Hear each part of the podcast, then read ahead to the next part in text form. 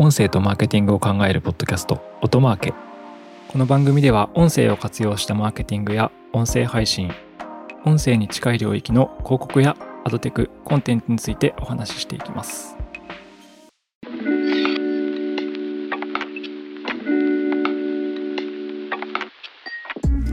こんにちは、異なるの八木大輔です。前回のエピソードで Apple Podcast が音声の文字起こしを始めるよというような話をさせていただいたんですけれども、まあ、結構音声を文字起こしするっていうのはですね、活字と音声の行き来みたいなところは一つ最近よくあるテーマかなというふうに思っているんですけども、まあ、今回のエピソードでは、まあ、先行情報を少しお話しできればと思います。というのは、えー、サマリー FM というサービスがですね、あのスタンド FM という音声プラットフォームから昨年出されてまして、まあ、これ何かっていうと、まあ、誰でも無料でですね、あの音声ファイルを文字起こしして、音声ファイル登録すると全部文字起こししてくれると。しかも、文字起こししたものにタイムスタンプつけてくれて、タイムスタンプをさらに要約してくれて、要約したものを記事化までしてくれるという、神のようなですね、サービスがあったんですよ。ちなみに記事化というのは、まあ、見出しをつけてくれて、文節を全部切ってくれるっていう感じですね。記事としての文章っていうのは、まあ、見出し、本文、そしてまた見出し本文みたいな形で文章構成がなされているんですけど、ま、音声ファイルからですね、この文章構成まで全部作ってくれると。ま、そういう記事を作る機能もついていると。で、そんな素晴らしいサービスであるサマリー FM ですね。2023年の4月ぐらいから始まったサービスだったんですけど、12月にサービスをま閉鎖するっていう形でサービスが終わってしまってですね、ページ見に行ったら私も、あ、終わってるって思ったんですけど、はい。このサマリー FM ですね、なんと、オトナルがサービスを復活させますという感じですね。はい。まあ、どういうことかっていうと、あの、サマリー FM って本当に素晴らしいサービスで、なんか音声配信者すべての味方みたいな 感じだったんですよね。なんか、あの、自由に自分たちの音声を文字起こしして要約して、タイムスタンプつけてくれるわけですから、プラットフォームに閉じ込めるわけでもなく、しかも無料でです。音声配信の時にもすごく役立ちますし、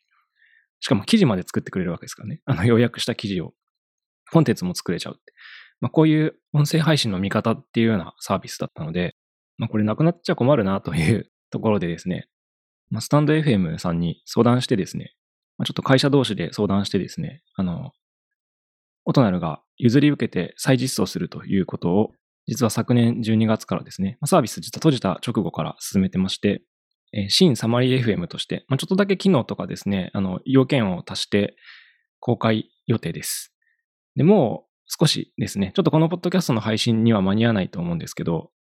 ほぼ公開準備が整ってますので、もう少しお待ちいただくと、まあ、再度このサマリー FM ですね、使えるようになるかなと思います。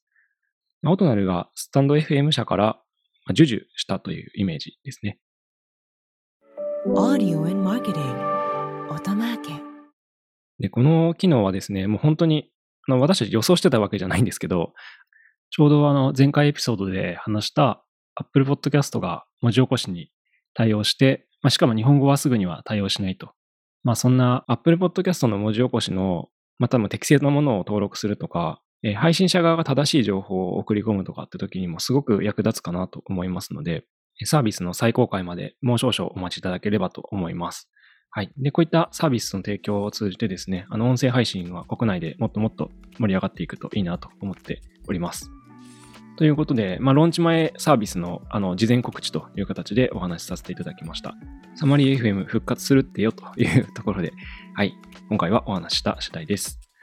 はい。少々コンパクトでしたが、今回は以上です。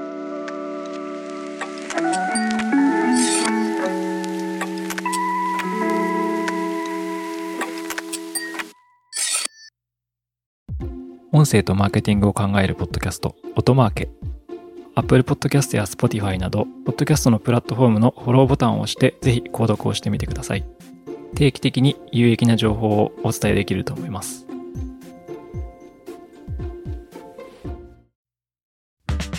はい、アフタートークです。アフタートークでは最近私が気になることや話したいことを話していきます。はい。えっ、ー、と、最近の話で言うと、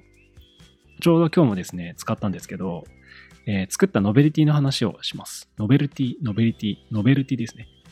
で、あの、企業でですね、なんかイベントやったりとか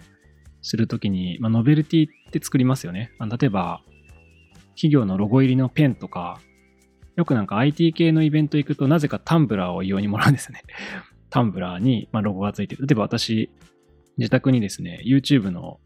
タンブラー持ってたりとか、ちょっと Google さんと仕事することがあったんで。あとはまあよくあるのが、ノベルティじゃないんですけど、イベント配布するステッカーとかですね。来場者にその企業のと覚えてもらうために、手に持って帰ってもらうために、日常使いしてもらうために配られるもの。まあ、ノベルティとか、まあ、反則物みたいな感じなんですけど、そう、12月にですね、作ったものがあります。オトナルとして作ったノベルティ。これ個人的には結構気に入ってるんですけども、まあ、それはですね、ピックですね。ピック。ピック。知ってます？皆さん、ピック。あの雪かきとか、登山に使うやつじゃないですよ。あれはピックじゃないか。あれはピッケルですね。よくわかんないですけど。はい。ということで、あのギターを弾くピックをあのノベリティとして作ってですね、まあ、ちょっとこの別の回のアフタートークでもお話ししたんですけど、ちょっとライブイベントのスポンサーをしたので、その時に、まあ、チラシを配っていいよって言われたんですよね。まあ、大体そういう時ってフライヤーとかを作ってですね、あの、来場者に配布するんですけど、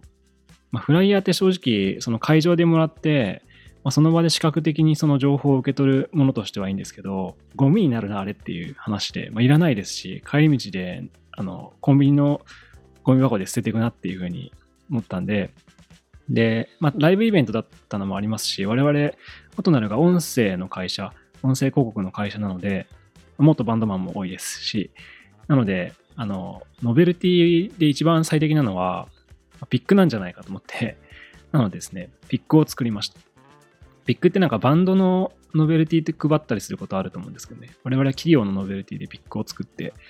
えー、QR コードとロゴをつけてです、ね、裏面に QR コードか、表面にロゴがあるっていうのを作ってですね、えー、配布しました。はい。で、そのライブイベントはですね、